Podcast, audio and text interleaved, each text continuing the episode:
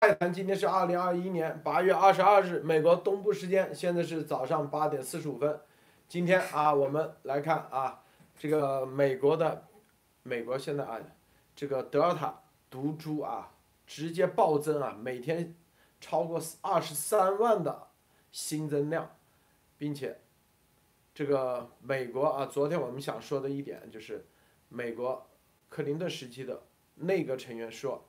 如果啊这病毒泄露说啊成立的话，中共政权至少欠世界三十五万亿美元的赔偿，啊这这只是如果是逃逸啊，如果是来自实验室，哪怕是泄露，都至少是三十五万亿美元啊，这是克里斯蒂安惠顿的说法，他曾为小布什和川普总统啊曾经他的内阁成员，啊这里头这是第一啊。就根据这个，我们来再来深入的谈谈啊，这个中共现在说啊，溯源九十天将至，有二十一名顶级病毒学家发声啊，说这病毒极大可能啊来自于实验啊动物啊，中共又找了一帮人给他们站台。我们待会结合昨天那本书啊，《生物安全学》这本书，我们看艾丽女士和莫博士啊对这本书的里面的部分内容啊，只提到部分内容，有什么深入的解读？我们重点是什么？你看骗啊，这个美国现在有一个案子是叫一个专门做数字啊区块链货币的叫 BitConnect，这个当时是世界价值最高的二十种加密货币之一，市值超过二十六亿美元，都被 SEC 判决庞氏骗局啊，最终罚款这个一千。一千多呃一千多万美元，当然他所有的资金是全部退回的情况下都要罚款这么多，啊，这个是 SEC 判决的。我们看看这个案件的主要内容是什么样，然后再结合啊这个中啊这个美国有一个承包商啊，昨天实际上啊焦王女士稍微提了一下，但是我们要深入解读啊，他把中国制造的东西在美国啊把它标签一撕，然后伪装成美国制造，最终。罚款多少啊？罚款七百六十万，关键还坐牢五十八个月监禁啊，五十八个月监禁，然后再结合啊，今天有很多已经爆出来，这个亚马逊啊，把大量的这个中国卖家啊封号，有五万个中国卖家封号，都什么在美国亚马逊刷评论啊？这个在二零二零年的时候，我记得二零一九年的时候，我做节目专门说过这个啊，记不记得啊？说过亚马逊啊，中国很多卖家在亚马逊这样造假，迟早会被亚马逊给封杀啊！果真啊，现在很多在造假的这个是造假评论的，假评论都被逼，现在啊资金被冻结，很多人啊去年赚了钱的，现在很惨啊！这个在亚马逊，这就是在美国很多事情，你要看啊，虽然时间没到。可能他们还可以逞一时，但是一旦一这种造假的各个方面，你只要造假，结局必然很惨。好，首先莫博士给大家分享一下其他相关资讯。莫博士好。呃，大家好，这里先分享一个，就是说五角大楼，也就是说刚刚宣布说美国从那个。卡布尔一共撤离了一点七万人，但其中只有两千五百人是美国人，也就是大部分撤离的是阿富汗人。也可以看出，整个撤离过程中，美国有比较匆忙的时候，大量的阿富汗人跟着飞机，随着飞机来到美国，而且是以难民的身份，他们应该都很多是没有护照的。那么这里面就有很多会发现一个问题，会不会有大量的这个恐怖分子？他这个很多是中间先去的多哈啊，他不一定全部都是到美国或者土耳其啊，这中转。哦，这样。对。呃，我看一下，对他这个实际上也就是说是只是美国方面撤离的，但是现在欧洲跟其他国家也在撤离，也就这个上面美国仍然是不光是以美国人为主，而且是帮助了大量的阿富汗人，但是这个数目仍然是小数，特别是这两天，每个这个。啊卡要封锁四十八小时，因为人员太多会造成恐慌，甚至大量的人员会在这种拥挤中造成踩踏，所以说撤离行动将会受到很大的限制。还有一点就是说，美国现在力挺立陶宛，特别是布林肯直接致电这个立陶宛的斯帕吉斯，这个说。这个是立陶宛的外长表示，在立陶宛与台湾关系上，中共的打压，美国是力挺立陶宛。可见，现在立陶宛的事件跟我们前一阵子所分析的是非常一致的。它不是孤立的与台湾建立，实际上是有一个大的联盟和大的这个北约的支持，包括美国盟友的支持，而且相信，随后不光是立陶宛，其他国家也会进跟进。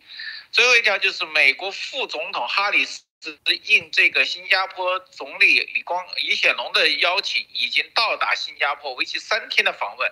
这在东南亚引起的轰动比较大，因为这是美国高级在为这几周连续，包括外长这个国务卿连续在东南亚的访问。而且这次访问的规格也是非常高的，那么可见美国在东南亚的动作将提升，但目的很清楚，其实就是应对中共在南海的威胁。好的，路德先分享在这里。好，艾丽女士分享一下。好的，我们看这个，呃，今呃，在二十一号，美国国务院呢网站发布消息，就是国务卿布林肯当天和立陶宛的外长呢叫。呃，斯伯格斯通了电话，电话中讨论了美。国和立陶宛的关系和白俄罗斯的局势啊，还谈到了中国。布林肯是这个，就是说为了维护立陶宛的这个主权呢，呃，做出的有关规定啊，就是他以非常强硬的，就是说非常呃强硬的支持立陶宛的这个立场啊。但要要知道，这个立陶宛上周我们讨论，他很多这这方面的中共的对立陶宛的威胁啊，然后美国就支持他。那么这个这样一个呃。表明了，他特别说了一个词，就如铁一般坚定。大家知道啊，共同都是北约的成员。另外呢，啊，这个作为盟国啊，他一定支持立陶宛。那这个时候呢，今天呢，呃，环球时报呢就发了一篇这样的抹黑的骂骂架的这样的一篇文章，认为他这个是 美国啊抹黑中国，还这个美国支持啊立陶宛，然后呢对此进行啊一系。列的这个写了一篇这样的呃评论文章，然后对立陶宛进行这个呃这种呃呃立立陶宛和美国之间的这种盟友关系进行呃这种呃咒骂吧，可以讲啊，认为他是这个因为呃现在中共国对立陶宛的可以讲就是胁迫行为，然后布林肯明确的说这就是面对中国的胁迫行为，美。国和北约和欧盟的伙伴都要与铁一般坚定的支持立陶宛，所以这种非常非常明确的对抗以及支持的信息，让中共非常的不安啊，让他非常的不安。所以今天发了这样的一篇文章啊，那这个是第一第一条啊。就另外呢，就是呃，我们看这两天的呃。呃，行动也是如呃莫博士刚才讲到的，这个哈里斯已经到达了新加坡，对东盟的整个的美国对东盟以及欧盟对东盟的支持和。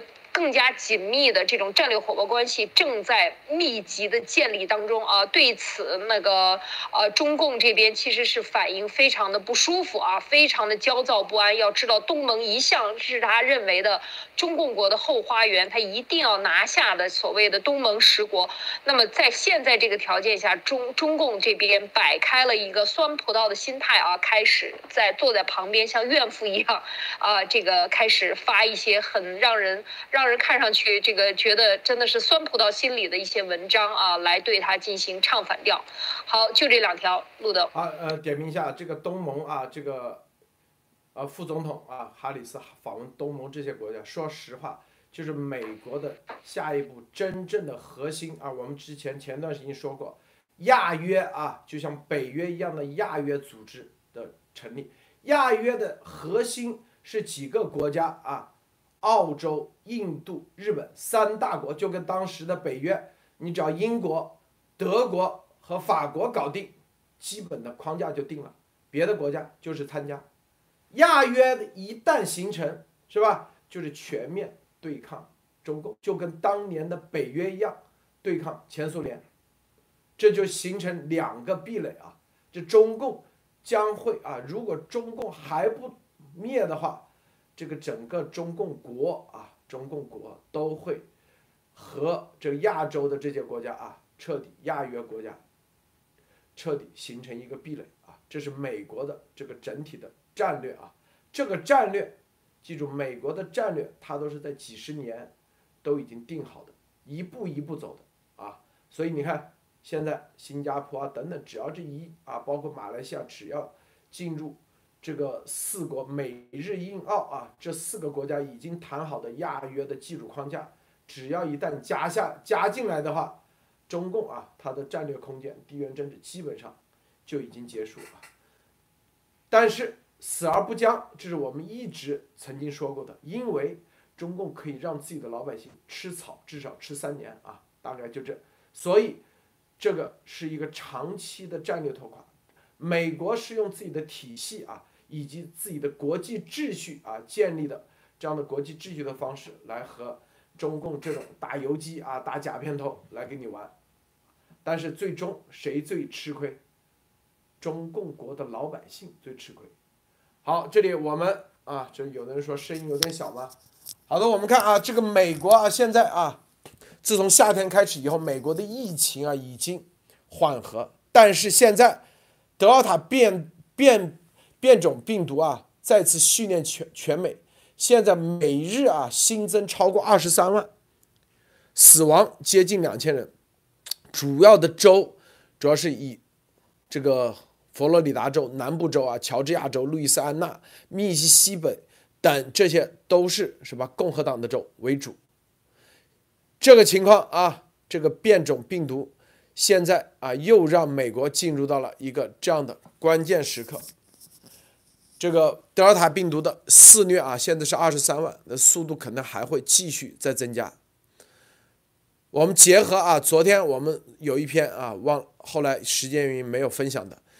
你看这个来自小布什和川普政府实服务过的内阁成员叫惠林啊惠顿啊，他说只要实验室泄露这一说被确信的话，确定的话，中共政权至少欠世界三十五万亿美元至少啊的赔偿，这怎么算的？欠世界啊，他说每一个死去的生命支付五百万美元。这样算的话，假设啊，他说总共有五七百万人死亡啊，那么中共政权就发现自己已经欠了三十五万亿美元。这还没有包括很多啊幸存下来的，但是失去家园、失去工作和失去生意的人。他说，当然他们也应该得到赔偿。除了这以外，还没有包括一些企业啊，因为这个大流行病啊。的破产或者生意不好，啊，还没有包括未来新增加的各种人，还没有包括保险公司啊的这种赔付，是吧？所以至少三十五万亿美元，这个这个放话的是什么呢？是来自于小布什啊建制派以及川普政府服务过的人。算大概算了一个账，他在撰写这篇文章的时候，已有四百三十三万人因病毒而丧生。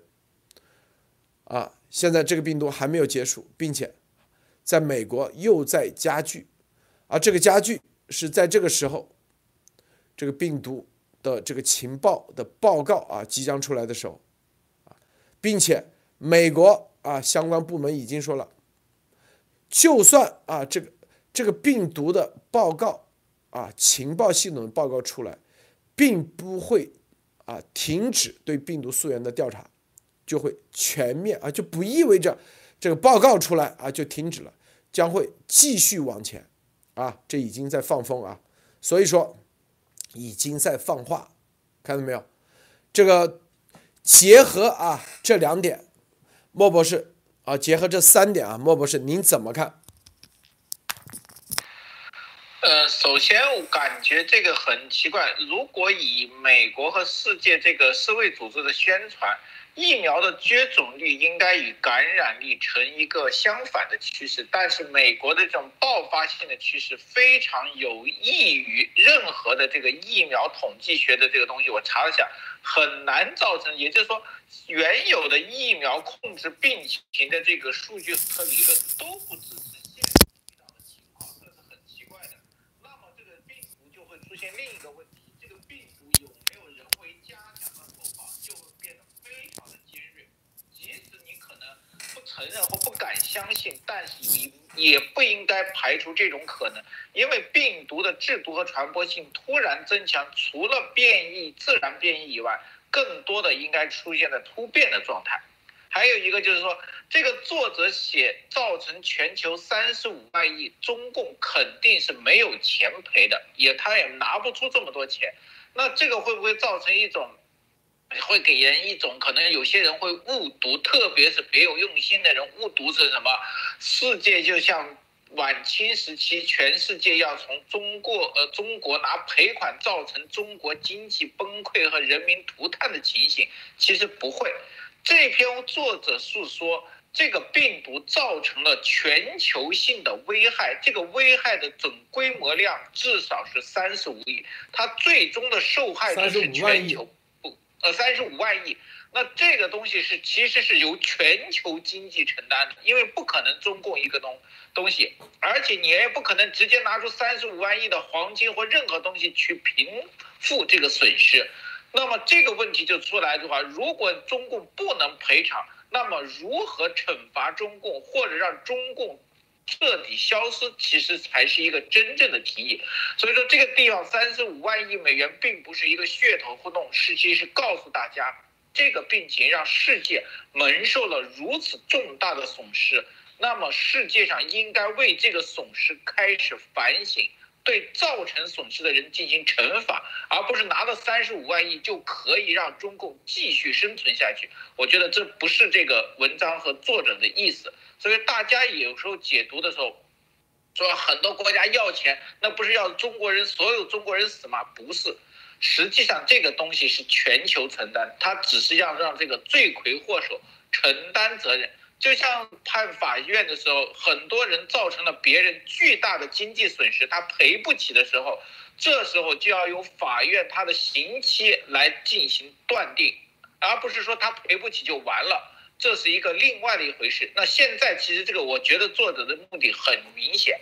世界各国应该拿出一套或者共同协商如何惩罚中共的这个东西，这个才是这个本书我觉得最终的意义，要推动对中共的惩罚的细节和法案在前进，这才是重要的。好的，杜德。嗯，艾丽女士，能不能结合一下昨天啊这个生物安全书啊，这个啊昨天解读的这个，跟大家分享一下您的观点，你怎么看？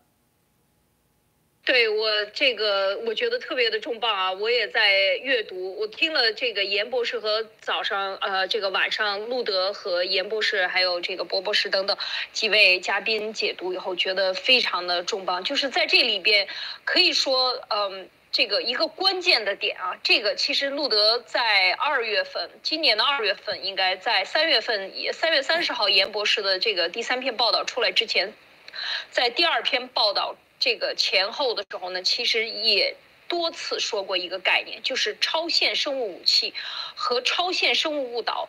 为什么要提出这个？这个其实在这一篇的这个文章里，其实就已经看出端倪，就是说，严博士站在的。整个对这个病毒的分析站在了非常前沿的问题上，非常前沿的这个地位上。为什么？因为对抗全球对抗这种生物武器，像中共他在仔细的研究所有的法律，联合国的法律，这个生物武器公约，呃的这个以及美国的关于生物武器公约的这个法这个法条啊，这个特别是生物空生物武器公约 BWC，呃以及美国专门为这个。这个生物武器反恐法，一九八九年的 BWATA，这当年这个形成的这些法案里边，事实上都有很多的漏洞。这个漏洞就是他要钻的，这就是严博士。今天呃，就是昨天晚上讲出来的这一块。事实上，在他写第二篇研报告的时候和第三篇研报告的时候，其实都已经考虑到这一点。就是在我们二三月份的节目中，其实有有有透露出一些，就是说为什么要把它定义为超限生物武器？因为之前的所有生物武器的这个公约里边都没有讲到像这种释放方法。你看，这个生物武器公约里边就。就有当时就有了一些新的这个术语，比如说载体，比如说毒素、生物制剂、传递系统。但是现在它是一个超限生物武器，为什么？当生物武器它有很多的这个特点，比如说它是通过什么样的来投送，它专门是军事化的。那而这个超限生物武器，它不是通过用军事的方法，而通过用民用的方法。另外，它的。它有一个很大的问题，就是呃，这个里边可能没有涉及，没有那么高的致死率。假设致死率达到百分之十、百分之八，它就绝对是生物武器了。那它现在没有达到那么高的致死率啊，它就规避了这个风险，然后逃避了所有的现有的这些法律对生物武器以及生物武器反恐法这些这些法律中间的这些漏洞，它逃掉了。那这个时候你怎么制约它？所以我觉得，就是严博士提出的严报告，超限生物武器是非常非常重要的，这是一个全新的概念。而推动这个对超限生物武器的立法，也是呃，这个现在严博士这个整个在往前推动的，其实就是认清楚中共它是利用什么样一个手段完成呃。逃脱所有之前的立法的这个空缺、空子、漏洞，来完成对这个美国的打击，对全世界任何人呃抵抗他的这个呃有抵抗他意图的人的打击，完成对你社会的秩序的混乱，造成你社会的秩序混乱，造成你党派之间的这个所有的不安、不安定因素，包括刚才路德讲的，最近这两天美国又每天二十三万人感染。这为什么又都感染在这些这个共和党的州，或者是说共和党的州的感染率为什么突然间大大的提高？所有的这一切其实。都和是不是和这个这个武器，如果定义它就是超限生物武器的话，和超限生物武器的释放以及它相关的这些变异，全部都有关系呢？所以，当严博士就是我们讲到了这本书，就是这个生物的呃生物战里边的这个这个呃生物安全学这本书里边，他都做了非常详细的战略性的这种分析，以及战术性的很多的书的部署，包括我们之前分析过的这个基因。武器以及其他的，包括像超限战等等这些书里边，都做出了多或多或少的这种分析。但这一本生物安全学的这一本书里边，可见就是对整个的生物安全学，以生物恐怖主义或者生物武器为牵头的其他各种超限手段作为辅助手段的这样的一场新型的战争的部署，可以讲是。在这本书里解释的非常清楚，所以我今天这是听完严博士的讲啊，早这个昨晚的这个节目，我觉得真是非常的震撼啊，路德。因为这本书啊，要昨天晚上讲的生物安全啊，安全法啊，安安全学，这个书要跟后面那个徐德忠的《当代基因武器》的这本书两本书结合起来，你就可以看第一本书啊，这个是什么呢？叫做啊这个郑涛的这本书，目的是什么？就是说啊。我们已经研究了美国的所有的啊，世界的国各国的关于生物相关的所有的，包括日内瓦公约所有的法律漏洞，啪啪啪全给你列出来。当代基因武器就是针对这个漏洞，然后说我们要开发什么样的啊？为什么要用新冠病毒？为什么要 SARS？是吧？为什么要 SARS 之后的新冠病毒啊？这里头就是咱们之前做节目说过的，这严博士总结的强变异，SARS 一代只有。病毒样本只有北京和香港这两个地方爆发的人数最多，当时有数据，有足够多的数据，足够多的样本，可以足够多的去研究，是吧？第三啊，这里面就是当代基因武器，就是根据第一本书，就是郑涛的这本书里面说，就刚才严博说，就是说白了，比如说啊。现在美国的法律约定，你得有枪，是吧？你在什么情况下开枪就算合法？哎，是吧？这是一种。那你要创造这种条件，然后你在法庭你就可以赢。这个鸭王不就天天干这事吗？就是研究美国法律漏洞。第二，没有枪，你用什么啊可以去是吧？这个干坏事，但是不被追究。石头，石头算不算武器？是不是？所以这些东西，他们就从每一个角落，刚才说毒素、制剂、传播方式，全部都逃脱法律的约定，就在研究这玩意，这就是当代基因武器。然后研究完以后，目的是什么？目标，它就是造成你的医疗系统的崩溃，社会的整体崩溃，就跟那个塔。就跟阿富汗的局势一模一样。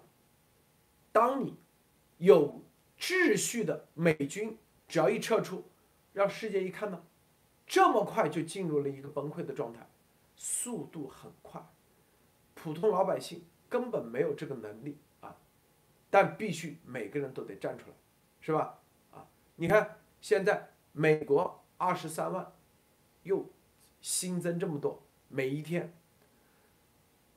造成的，你看美国的媒体直接评论，就是美国的很多州的 ICU 病床已经全部投入使用，医疗系统啊进入一个饱和状态。这些州 ICU 病房啊，是不是？大家知道 ICU 那都是重病患者，并且他们说这个住院人数创新高，这就是。你医疗体系的崩溃，那接下来我相信，这个这些州啊，接下来肯定面临着很多老百姓的又是游行啊等等，接下来肯定就是对政府的不信任，是不是？政府的不信任就造成治安的混乱，说白了就打击你的秩序，这是中共这个超限生武器的主要的定义。这就是严博士的第三份报告定义的，对，接下来就是无政府状态。这就我们在去年做节目一直跟他说，有一本有一个啊游戏叫做《病毒工厂》，大家去看啊，那里面就专门最终的那个病毒工厂那个游戏最终的目标是什么？你把这个全世界所有的政府啊，所有的国家全部进入无政府状态，就跟这个塔利班啊，就就跟那个是阿富汗一样。瘟疫公司对瘟疫工厂，你就才是最大的，你是赢。所以那个游戏里头，你去设计一个致死率很高的，你最多是一个村子或者是一个小社区，你就输了，这个病毒就输了啊。你只有设计一种，那那个瘟疫公司大家可以去玩啊，传播率很高。潜伏期很长，死亡率低，最终让医疗体系崩溃，然后老百姓上街，这个社会进入混乱，最后无政府状态才是赢。里面还专门研究啊，那个瘟疫工厂里头，是吧？用飞机传播，用游轮传播，坐船传播，地铁传播，公交车传播，啊等等这一系列的。这就是超限生武器的概念。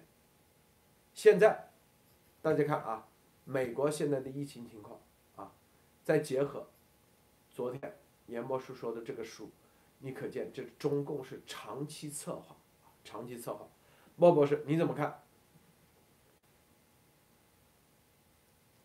这里面就感觉是说，这个超限的生物武器必定是叫做超过原有对生物武器的定义，就相当于二战时期德国的非很多战法是超过原有战术和战法，才能达到以前所没有的效果和这个突然性。所以这就为什么当时严博士说这种全球大爆发是非常非常有勇气和能力说出来的。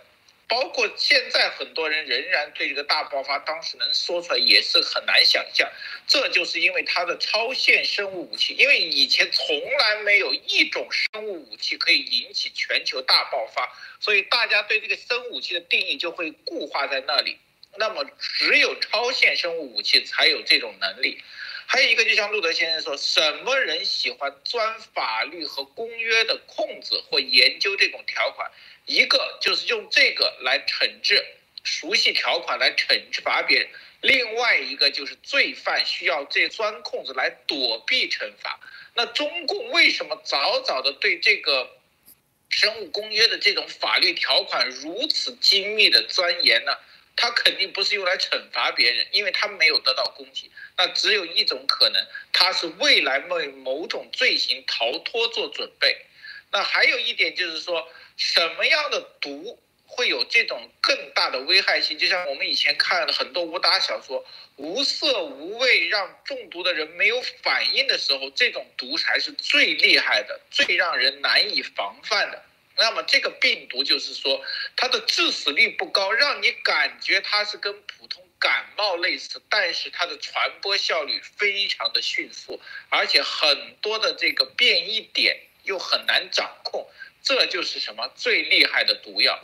当这些东西三位一体的时候，那么它就回归到一种东西，它会变成一种超限的生物武器，又有传播能力。又有隐蔽性，而且又能逃脱制裁，而且还有什么舆论和其他的掩护，那么它的危害性就会呈指数上升。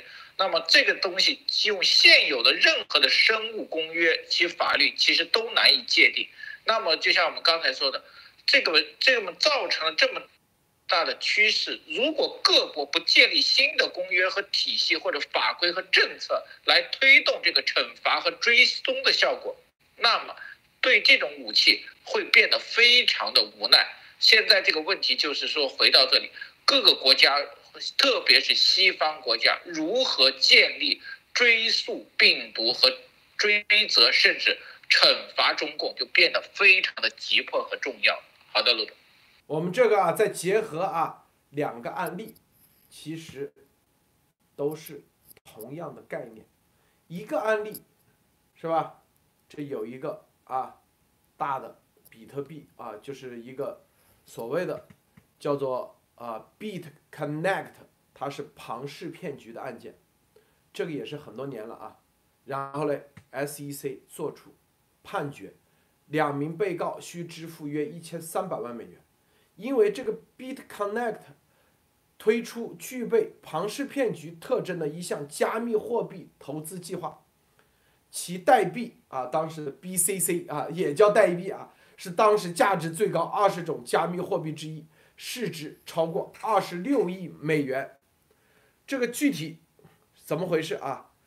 这个就是一种欺诈。虽然啊，中间他搞了这么多钱，但是 SEC 照样。你这些人啊，你要记住，所有的搞这玩意的都是深刻的先研究美国的法律。美国在数字货币这块法律还没有成型的时候，啊，他们就在研究找漏洞，是吧？最终，SEC 不是吃闲饭的，照样给你判了，最终一千七百万美元，他。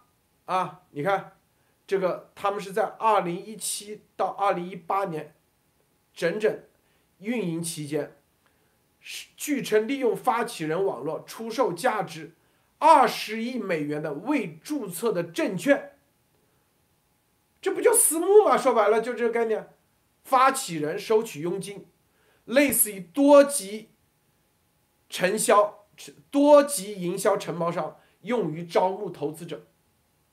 这个人他没有在网上公开招募，还是私也是私底下，价值二十亿美元。根据美国交易委员会的说法，Noble 也被称为 Michael Crypto，他推广比特 Connect 并未出售，啊，并出售未注册的证券，所谓的证券就是说白了股票嘛啊，作为其欺诈性借贷计划的一部分。对诺布尔的判决，他必须支付的罚金以后再确定。但是另外一个啊，这个诺贝尔和杰弗森都被永久禁止提供、运营或参与某些营销和销售计划以及数字资产证券产品。美国交易委员会认定马斯克拉是杰布森的未婚妻。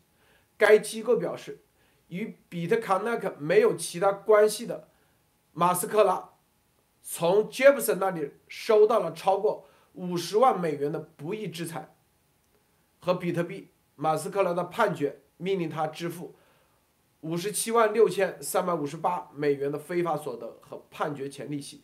记住啊，这。只是证券交易委员会啊，在达成所谓的和解之后的判决啊，这是和解之后，因为你要知道，证券交易委员会是他们的判决，它还不是属于司法，它属于这个证券交易委员会内部的，都是和解之后，是在这个判决之后，因为定义你是欺诈，接下来。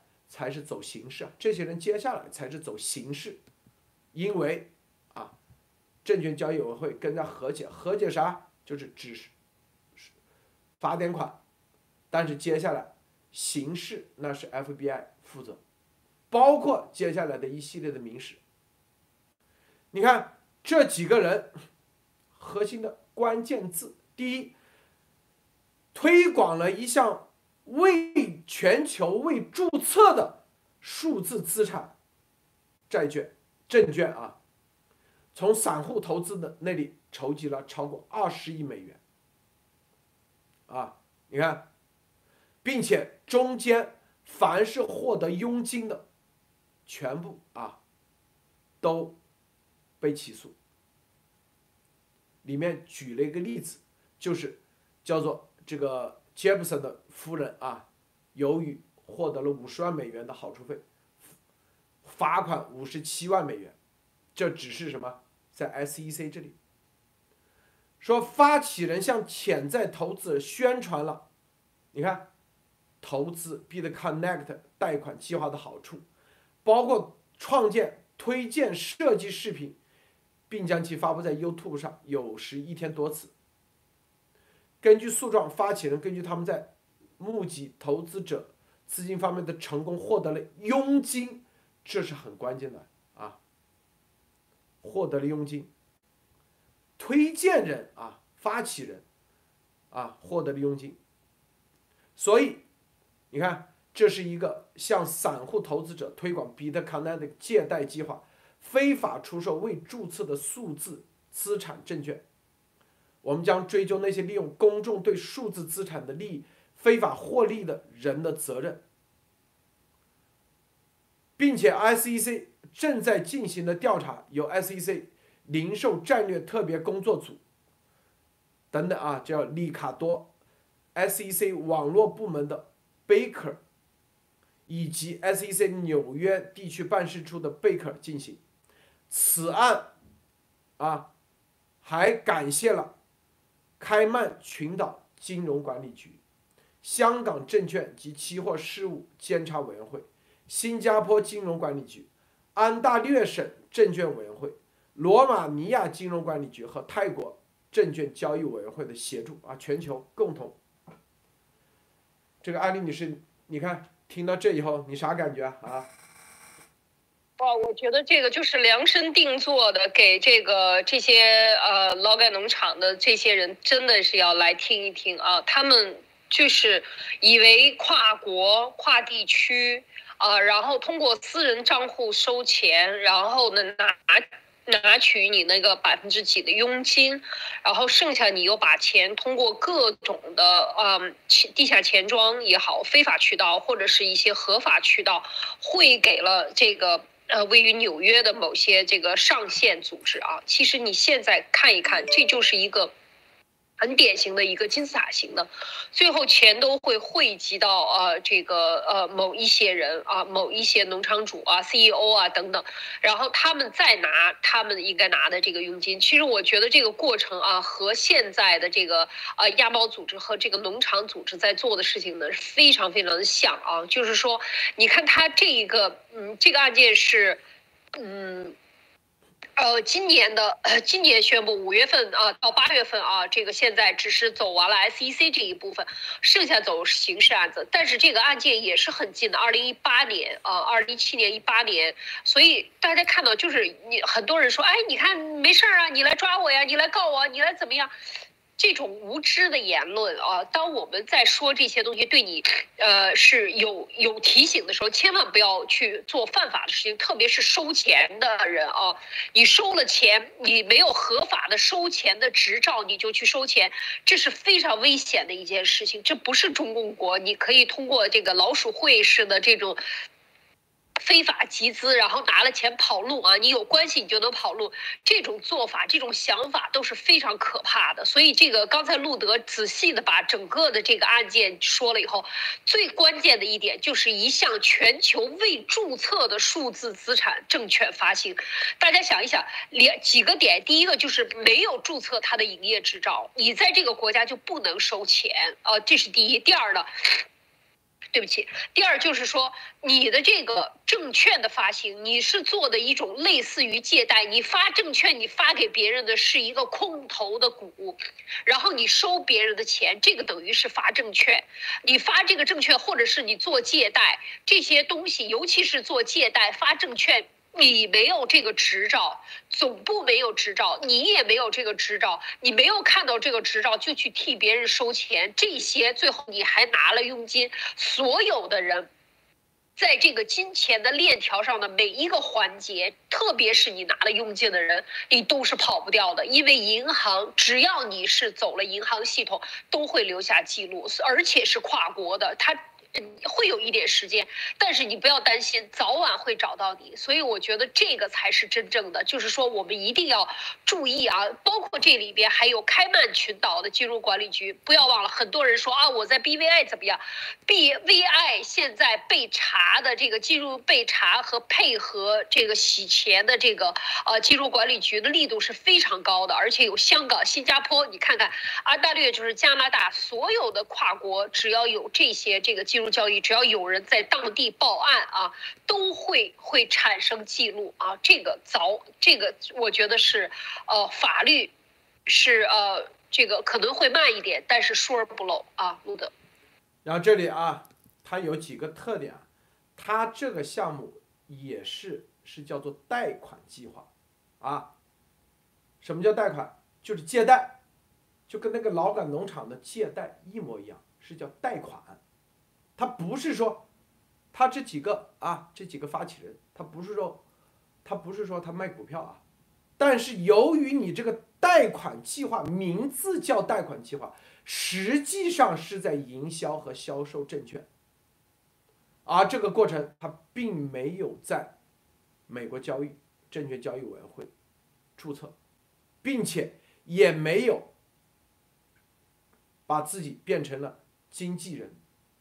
因为在美国的联邦证券法要求，任何你销售证券啊，不管你有什么名义，你说借贷啊什么什么，全部必须为登记，你必须得经纪人，你才可以销。他们没有一个是经纪人，经纪自营商，就是你自己是自己卖自己的，你也得登记叫经纪自营商。因为这里头，你作为登经纪人，就跟那律师一样，是不？就跟医生一样，你去看病，是吧？你没执照，那说白了那就违法，就这么简单。所以他们虽然伪装成贷款计划叫 lending program，虽然啊这个签订的协议里头也是叫借贷借贷是吧？但实际上美国交易委员会确定它就是营销证券、销售证券，并且所以这就是。不要以为啊，取个名字叫贷款计划，你这里头实际上你是在销售证券，别人 SEC 就没法给你定罪。哎，这就是美国结合这个病毒，大家其实其实我们一直告诉大家，中共自以为研究美国的法律啊，怎么怎么那个，我告诉你，美国还有别的招，因为还有国会的一条路，国会这条路是就跟这个证券交易委员会一样。比如说美国某什么什么啊，国会的某委员会啊，大家看啊，这个大家又看到了严博士跟几个众议员，全是大牌啊，除了格林以外，你还有委员会的一条路，啊，明白吗？中共你钻生武器的空子，包括日内瓦公约的空子，还有别的路，直接可以就跟那个 SEC 一样。你别以为你的这个合同里写的是 lending 是借贷啊，农场借贷，是吧？美国就拿你没办法啊！你说我不是卖证券，错，他不会按照你表面是什么，根据你实际，包括我告诉你，WhatsApp 所有的语音留言都是可以作证的，语音留言，记住啊，这是是直接在 WhatsApp 可以查得到的，这就是。你们知道吧？鸭王据说把所有手机全砸掉了，为啥？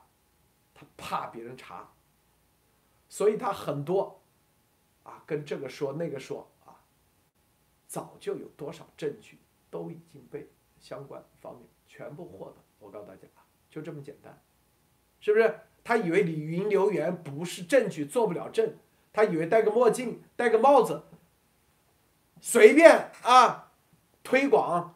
他觉得这个跟我没关系，他他以为啊，今天推推了以后，或者说啊，就当我放屁，啊，就当我，他以为这样就可以规避法律，纯粹胡扯。因为鸭王的律师都跟我见面了，知道吧？给他设计的律师的那些，说白了，都是在给他设套。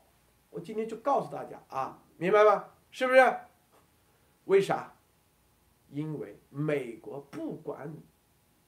什么律师？他第一前提条件是美国人，啊，美国人，你中共再给他多的钱，他要他看到一个人这样钻美国的空子，这样骗钱，律师都看不下去了。我告诉大家啊，主动跟我联系。我告诉你啊，律师都看不下去了。他以为他能逃脱，他以为啊，一个律师签了保密协议或签了什么这个利益冲突就会那个。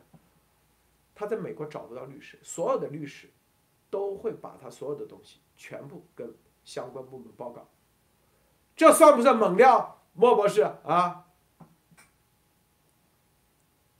看来有些人说是尊重法律，实际上是想一直在钻法律的漏洞，而且想从中获利。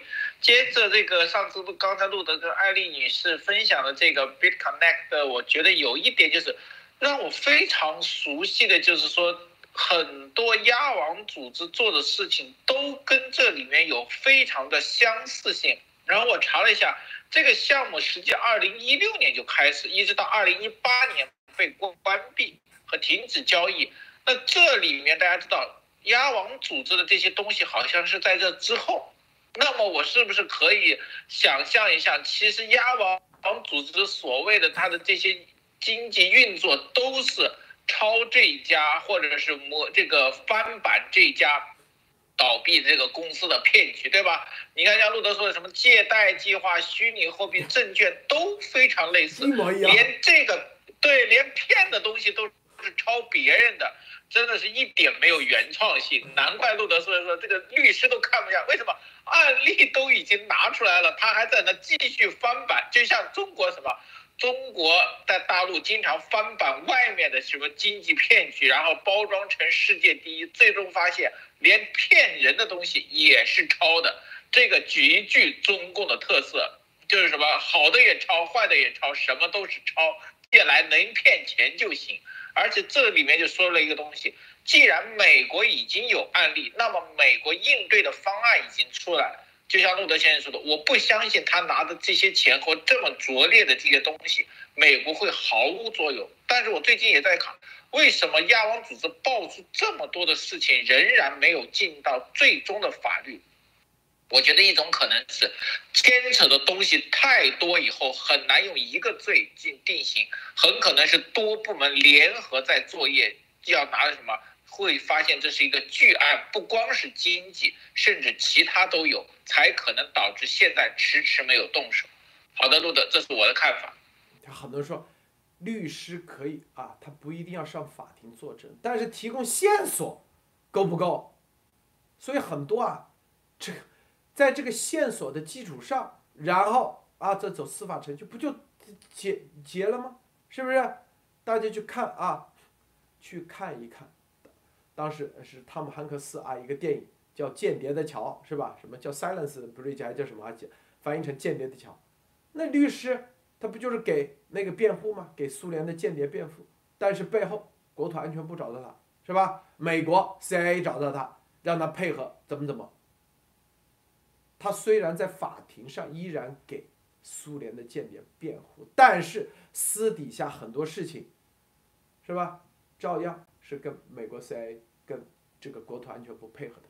大家去看一看，了解一下美国啊，是不是？看一下那个电影就知道了，汤姆汉克斯演的，是吧？虽然那个苏联的间谍为什么没有定罪？没定罪，目的就是要把他去和当时美国一个 U 二的飞行员要进行交换，所以没给他定罪。啊，大家去看看，很多东西都跟国家安全只要相关的话，我告诉你啊，这些所有的东西，它都没这么简单。记住，这其实啊，这就跟这个病毒来源一模一样啊。所以很多，别以为。美国这里啊，这个走中共钻这个空子，研究来研究去，美国的体系的伟大，就伟大在这里，它有很多条路可以走，啊，很多条路可以走，千万别以为啊，美国只写在明文的法律上的路，这就是我们为什么说，咱们头一天说，台湾跟美国是有协议。第二天，拜登就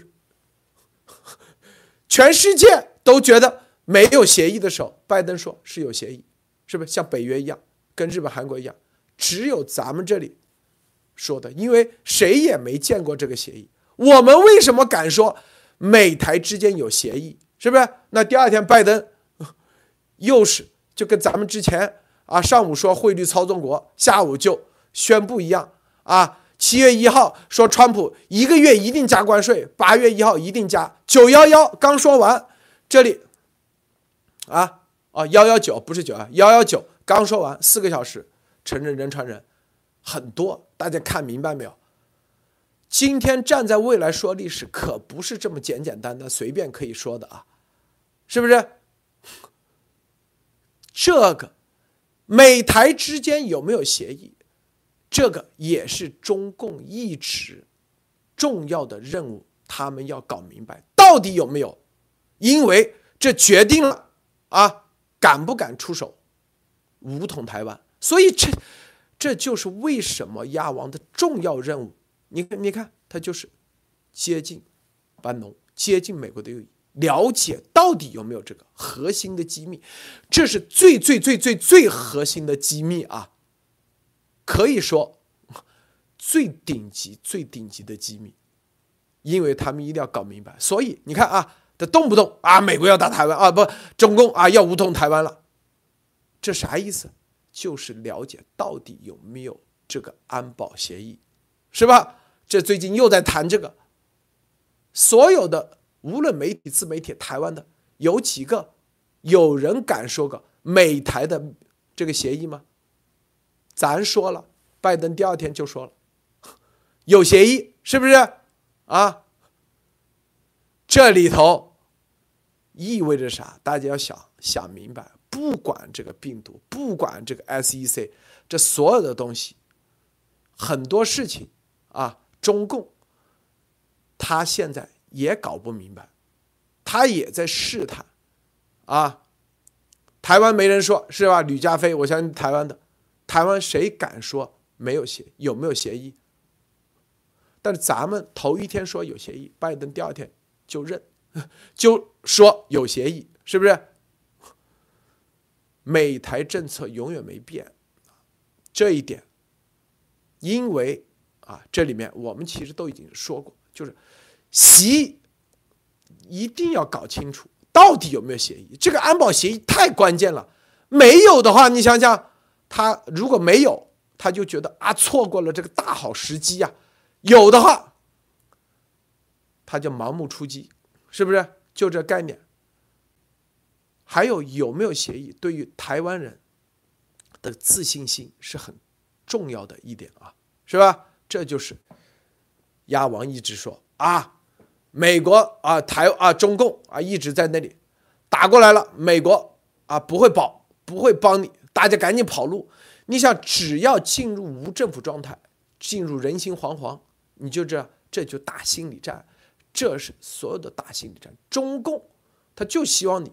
自乱阵脚，打心理战。这种心理战，病毒这就朝鲜战。这中共到现在啊，可以说就像那二战的坦克战是吧？一样的，他自认为开发出了一个新的战法，引领世界。这朝鲜战的打法，但是实际上，到底谁在坑里头？还啊，现在慢慢大家会验证啊。这个，安利女士分享一下。是啊，这个超限讲到超限战，其实这个严博士，我为什么还说回来这个病毒的事情？就是病毒以病毒为牵头的，当然有一系列的这个几十年的研究在里边啊，他来牵头的。但是打的是一个超限战，超限战它里边的核心就是利用一切的，就是这个桥梁的这本书里讲的一切为人类进步。所用的、所有利的这些手段，也就是毁灭人类的武器。那么，在中共的眼里，一切人类进步的所有的东西，美好的社会、法律、呃科技、呃以及这个信仰，一切的一切，都是中共用来对抗文明世界的手段。所以，这个想起来真的是让人觉得不寒而栗啊，非常的可怕。那么，最终达到的目的是什么呢？就是像我们现在看到的，刚才路德也讲到的，就是这个最后就是让你的社会进入无政无秩序状态。严博士一次两次去，从去年就开始讲，今年讲为什么要和这个时间在赛跑？就是当它更大的这个病毒散来的时候呢，你的医疗瘫痪了，你的这个社会秩序乱了，更多的老百姓不信任你的政府的时候，那就利用你的。这个社会的秩序打这个混乱，打倒了你的这个政府，然后达到对你的这个彻底的，呃，整个社会体系的一个一个崩塌。当他你的社会体系崩塌的时候，你还有力气，你所有的武装的力量等于你的神经系统就崩塌了，你就没有办法去对抗中共了。那么中共也就达到了对你的控制，对这个。他这个敌对国家目标的控制，所以这个想起来是非常可怕的。所以，呃，在这个昨天我分享的一条超限战的理论里边，就讲到了一个，就是说，特别是在媒体战里边，他可不是说中共我来对你进行宣传，你不相信我共产党吗？我共产党肯定是名声很不好的，那么我就利用你的电视台和你的报纸和你的所有的社交媒体，在你的国土上用。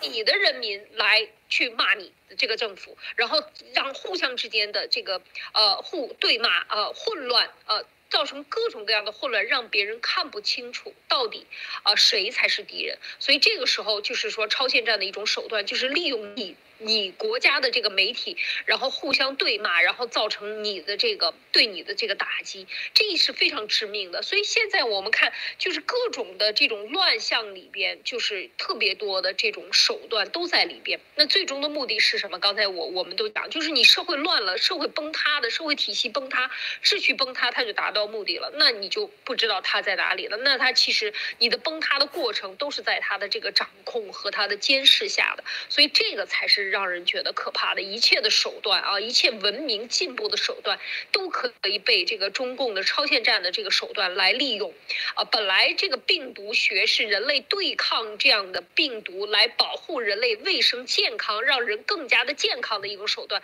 但是他却把它用来作为一种武器，让你变得更不健康，或者我想让你健康，你就健康；我想让你不健康，你就可以不健康。你不听我的，我就让你不健康，甚至让你在。不健康的基础上死掉，所以这些所有的这些想法都是，呃，中共的这种超限战的手这个这个思维，这就是无底线啊，这就是呃习总的这个底线思维啊，就是无底线，真正的这种邪恶之处在哪里？所以现在看到这个呃病毒的手段也好，包括你看。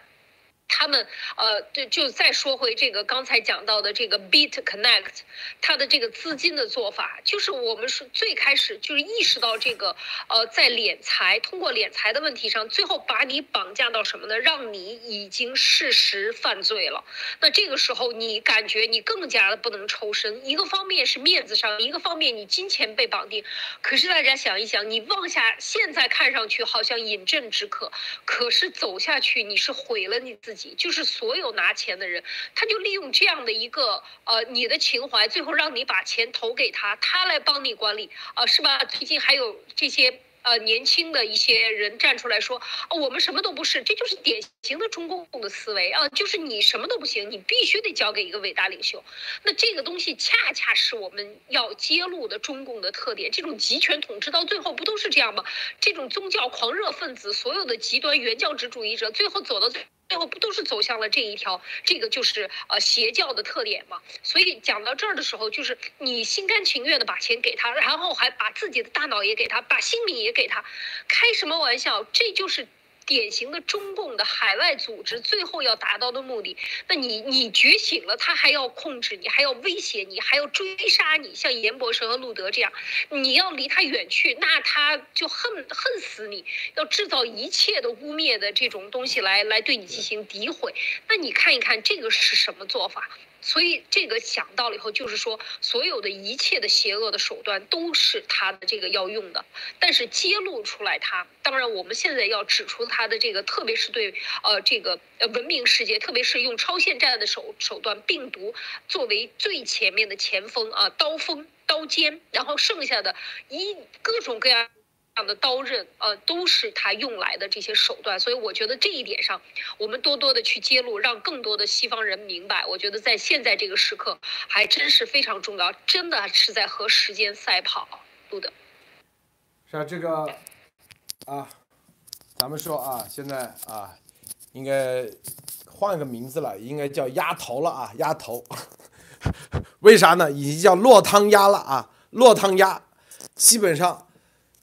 你看，咱这还没出招呢，是不是啊？都已经慌不择路，是吧？跟咱拉练拉呀，咱一天两次直播，他们能撑得住吗？因为他编故事，你可以编一个礼拜，你能编一个月吗？编两个月，你编得下去吗？越编自己的这所有的这个丫头的编的，是不是越假？是吧？啊，咱们不需要编，咱们都是即兴，全部。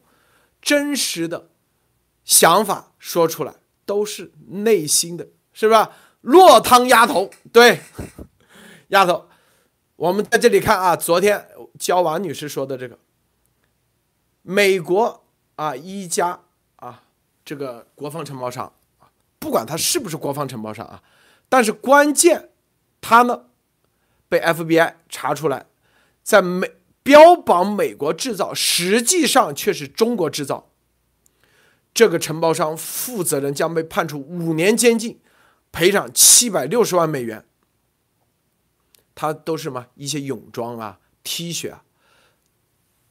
这里头啊，你是美国制造就是美国制造。所以有些什么压头的一些人啊，在这里说懂品牌，不管你什么品牌，你。是哪里制造就哪里制造，你在中国生产，然后在美国把标签贴了，中文是美国制造，英文是什么？Made in 意大利，是不是？这种某 fashion 已经被国土安全部全部那个了啊！这里面大家看看啊，Made in 意大利，美国制造，实际上是来自中国。这所有东西，你以为美国会这么傻吗？再结合啊，亚马逊现在。五万个中国卖家被封号，这些卖家是吧？还都是实实在在卖货的，还都是说的中国制造的货。但是什么刷评论？什么叫刷评论？就跟什么什么这个歌在 iTunes，这叫刷评论，都是造假，全部被封号。亚马逊一个号值多少钱？大家，他每个一个号说一年营业额一个多亿人民币啊。就这样被封了，资金全全部冻结。刷评论，我在二零一九年做节目就说了，我说中国很多商家在亚马逊刷评论造啊，这种虽然你的产品很便宜啊，你要你退货就退货，但是这种刷评论一定会被追究的，这在美国都叫欺诈，知道吗？你刷评论是欺诈，你的流量造假，这都叫欺诈。不要以为啊，现在还没有结论，美国只是速度慢于而已。对，这属于诱导，诱导都属于欺诈，是吧？别以为戴个墨镜、戴个帽子诱导别人，那不叫欺诈，百分之百也叫欺诈啊，是不是？流量造假。造假之后，你用这个流量去融资，欺诈，绝对的啊，要要赔钱，这是毫无疑问的。所以，谁谁谁说啊，这个东西啊，这里头不要以为美国没有判出来，还没有决定之前就不那个。未来大家看啊，未来大家看，是不是？你的评论造假，这都叫欺诈。你看，在亚马逊这里。每个人可以跟亚马逊打官司，他们打得起吗？是不是？还有一点，是吧？这所有的过程中，所有的过程中，只要牵扯到钱，就你一个网站如果没有和钱没关系啊，你造个流量假，啊，这个啊，你可能赔不了多少钱，呃，最多啊，是不是？这个只是警告而已。但是你这个网站。只要流量造假啊，说白了就几千人，你说几啊，六个亿，然后用这个六个亿号称几百亿美金了，这个市值，这所有的这罪很大。我告诉大家，这不仅仅是欺诈了啊，这不仅仅是欺诈，这所有的美国都有相关的规则的，法律上有相应的啊委员会，委员会底下又可以随时。增加相应的规则，这个规则就是他们可以现场给你增加规则，这就是我们要告诉大家的。美国啊有很多委员会，这个像是证券交易委员会，他一看啊，你这数字货币相应的法律还没有，没事，我马上增加一个规则就行了，是不是？你有本事跟美国证券交易委员会去打，因为证券交易委员会它是也是有一个啊，有一个什么投票机构。它马上可以增加规则，核心的是什么？是不是？核心的是你真正的你想钻美国的空子，真没这么简单啊！现场增加规则，当然规则一定要是委员会的人投票通过啊，否则你想想，美国的法律的制定往往它都会滞后。那在这个过程中，美国不早就乱乱透了吗？是不是？这个莫博士分享一下。呃，这里面我突然想到一个，为什么这个某 G fashion 里面的它的这个商标会打出这么乱的这个 Made in Italy，然后又是美中美国制造，会不会就是因为美国现在已经认识到要打击这种贴假标签的，他干脆把标签做的这种模棱两可、错误百出，用来逃避？因为我也不知道是制造商打错了，所以说这个里面可以看出，他有可能也知道。贴假标签是比较低劣，但是他这什么算什么鸭毛组织？相信他的人买脑子都都会叫做什么？会付这个脑袋税的这个脑残税，所以说他不在乎。那么这里回到一点，就是说为什么最近亚马逊这样大面积的这种封五万号，甚至据说是初步估计造成的行业损失在千亿人民币以上？其实这对亚马逊的这个亚洲的这个市场其实也是一个打击，但是为什么亚马逊要在自己受损失情况下仍然要出手？一个是他要对自己的规则和行业的这个尊重，这就是中共国出来东西最做第一件事情，先是钻行业的空子，第二点是挑战别人的规则，这是对整个欧美体系最大的一个，其实说是侵犯。如果他的体系被你接二连三的挑衅成功的话，那他自己的这个体系和王国就会崩溃。这是他们维护自己必须要做的，包括亚马逊，他要维持他这一个正规的形象的网络销售平台，必须打击这种违规行为。也说明一件事情：美国现在在经济、商业各个方面，其实对中共国和中共国出来的企业都是非常警惕的。为什么？这一年多来，我们一直说脱钩，这就是脱钩的一部分。一个是什么？行业脱钩，连这种贸易也要脱钩的时候，中共的经济，大家想想还能撑多久？连光这里面。以深圳为主，千亿人民币，多少外汇，多少靠这个生存的企业全全部倒闭，连锁反应是多少？大家知道，最近整个国内的房价已经开始要用行正维持，说明经济已经快崩溃。这个其实是中共积病所致，积积劳成疾。那么现在这个时候，中共国仍然要装。某这个就是，他跟习总跟这个丫头其实是两个是难兄难弟，一个要打肿脸充胖子是强国之首，一个打肿脸充胖子他是世界经济之首，真的是一起，我估计很快两个人一起都会被整个时代和当做垃圾所处理。好的，啊，你看这个啊，这个公司啊，它这个是。叫做 Kim 啊，他是这个公司的实际持有者，但他聘请了一个啊别人来做 CEO，那个人是个残疾人啊。你看，美国就是按理说他可以推责说都是 CEO 做的，跟他没关系啊。但实际上，美国 FBI 的调查不会因为你找了一个傀儡啊，根据美国的法律就跟他没关系。最终，那个 CEO 只是一个什么？只是一个明面上的人而已，真正的依然是这个叫做 Kim 的，是真正的操盘者。他虽然也在公司里没任何职务，但是他控司控制银行的开支票账户所有的权利。他以为丫头以为啊，在美国啊做个隐形的啊控制者，是不是前面找一堆找一堆？这个炮呃，这个铜墙铁壁就可以挡得住，完全是在做梦啊，做梦！他以为找一堆律师就可以给他挡住，也是在做梦，绝对不可能。这些律师，你也不知道哪个是美国的相应的卧底啊，因为这里头所有的美国，我告诉大家啊，FBI 办案绝对有一个最重要的做法，就是线人卧底，为啥？因为取证很关键啊，这个取证，我所以让大家那时候我我两个月前我就让大家看这个《华尔街之狼》啊，莱昂纳多演的那个公司就一样的，被 FBI 调查，SEC 调查是吧？然后 FBI 说服了当时啊跟南昂纳多一起合伙的合伙人，跟他那个人是跟他一起啊从零开始的那个人。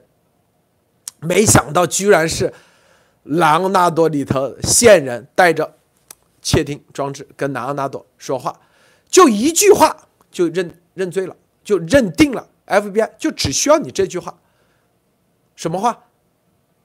是不是？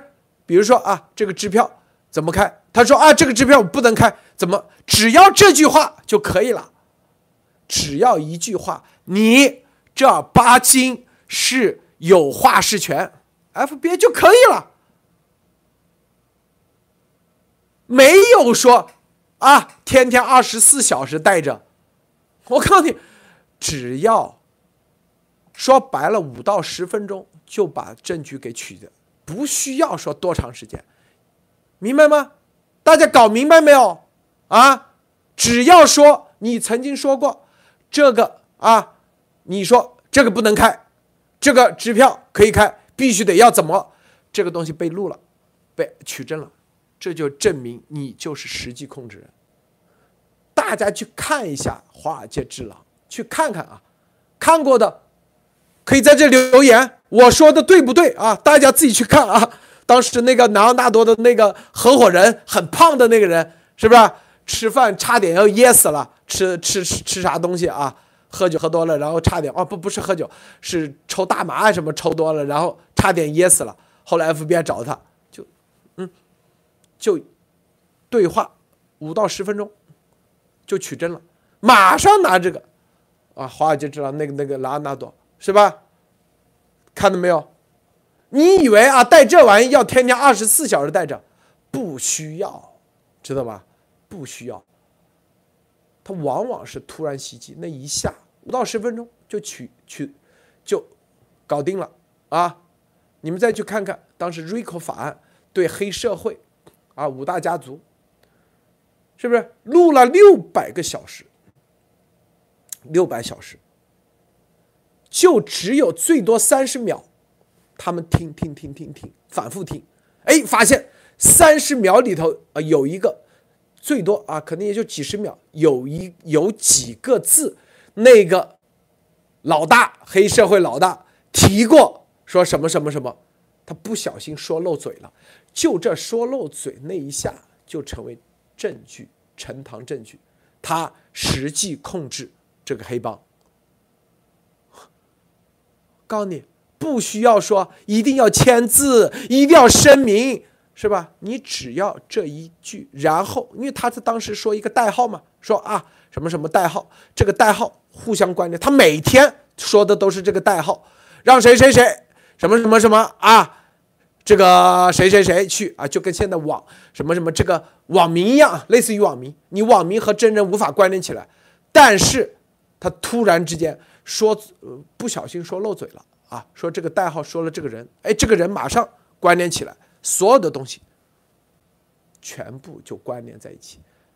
大家一定要看啊，这所有的很多事情，是吧？没这么以为这美国的法律说白了哪有这么简简简单单？你随便可以那个啊？这个案例，安女士分享一下。嗯，刚。是啊，这个里边今天我觉得路德说了很多猛料啊。这个再回顾一下啊，我我我觉得再整理一下。第一，就是在 WhatsApp 群里边的所有的留言是可以作为证据的。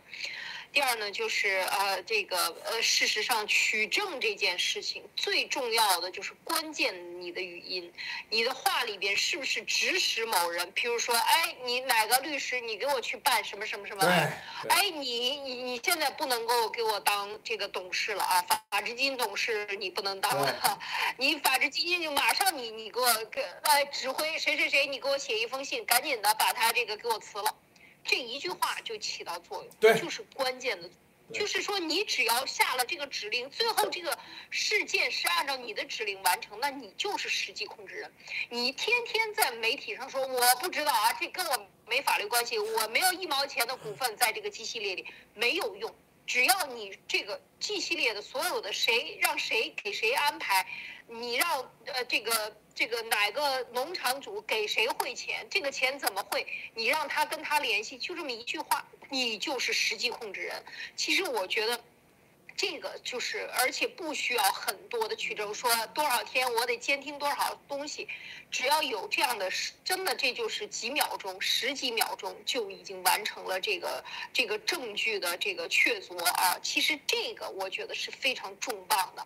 事实上，呃，当这个我们以以前都讲过啊，专门讲过很多期，我记录录的讲过这个 RICO 法案，所有的黑帮最大的特点是什么？就是老大不出头。对你永远逮不着老大，因为他是穿的西服，他是上流社会，他是温文尔雅、儒雅风风范的这个，在这些上流社会里面聊天，他有一个非常正当的一个，可能还有一个正当的企业作为他的一个掩呃保护伞，那么他在做这些正常的所有的这些都没有，那为什么就能够把黑帮跟这个老大联系在一起？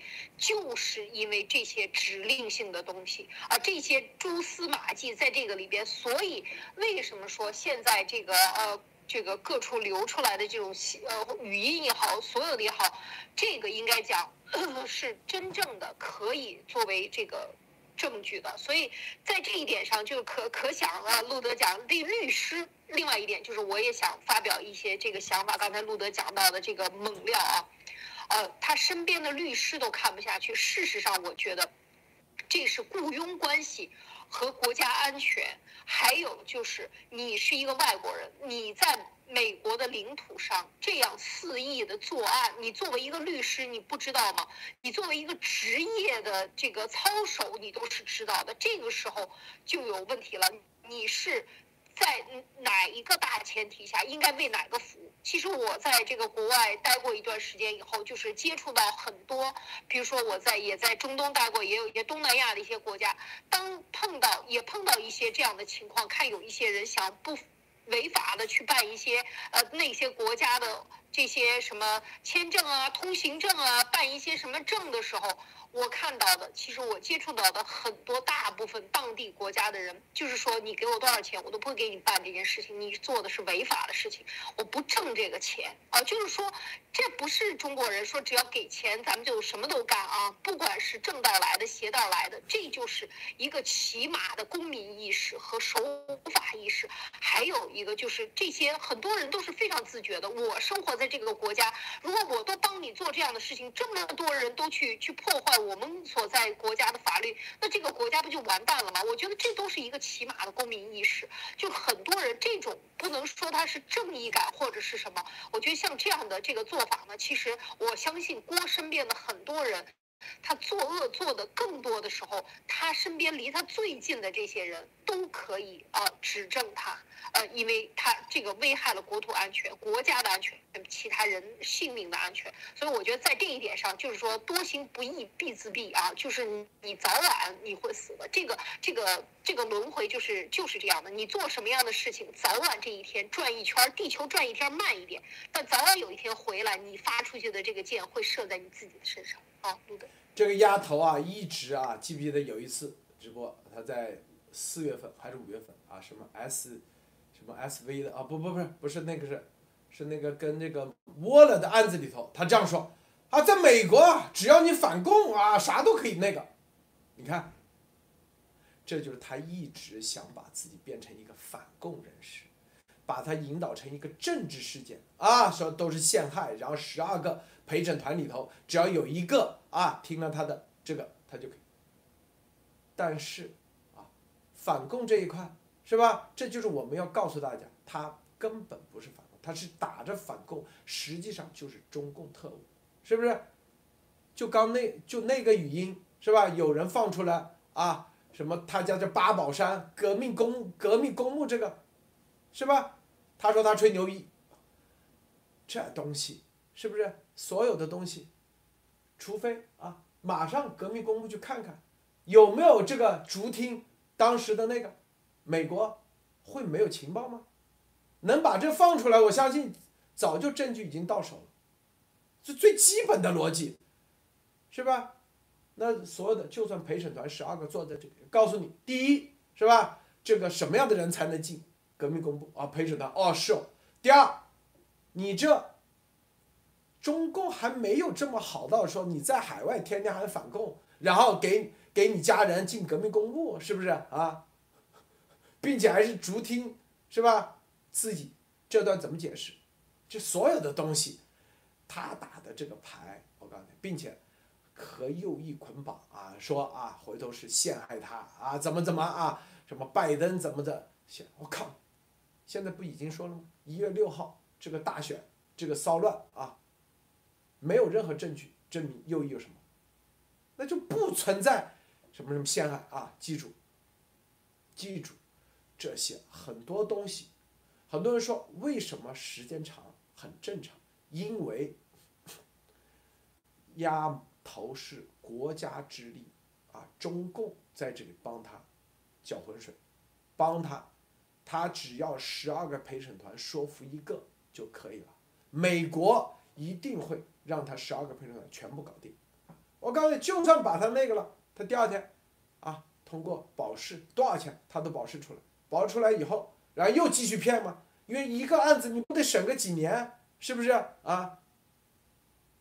美国不把它坐实，怎么可能让他啊？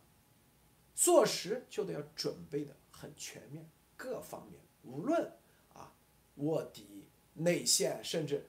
财务负他身边财务的人都那个所有的啊各个地方，全部给他，并且坐实，还有一个证据，证据这块，还有就是，这就是为什么，它不仅仅是 FBI，还有国土安全部全面在介入的一个重要原因，因为他后面打的一张牌就是政治这张牌，啊，在美国打政治牌很管用的啊，他很清楚，是吧？政治这张牌，这就是啊，花多少钱，他要要靠到这个美国右翼这一块，所以这核心的就在这里，啊，但是政治这张牌，他已经也结束了，也结束了啊，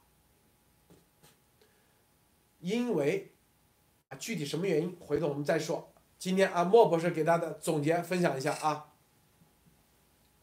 好好的，我们今天继续的这个这个解析了一下中共这个超限病毒战的问题。也就是说，实际上我们到最后放到这个丫头这里可以看到，其实他做的很多东西都是病毒超限战的一部分，也其实是为中共扰乱美国的经济、政治还有各个方面起到的重要的一环。为什么会这样一环？其实就是要什么，在短时间内依靠病毒把美国和西方搞弱、搞乱，从而达到中共的目的。那么，就像我们说的，西方在这个病毒超限战上面没有贸然的出手，一定是已经看到了病毒超限战的危害及其现有的法律制度不足以进行制裁和惩罚，必须先建立起来一个比较。大家公认的制度和法律才能给予真正的这个痛击，这也是什么？鸭王如此背负如此多的罪行，但仍然还没有被处理的结果之一。那么我们相信，美国和西方构建这个反超限战的能力仍然需要推进，让我们拭目以待。好的，路德。好，谢谢啊，莫博士，谢谢艾丽女士，谢谢诸位观众朋友，别忘了点赞分享。今天节目就到此结束，再见。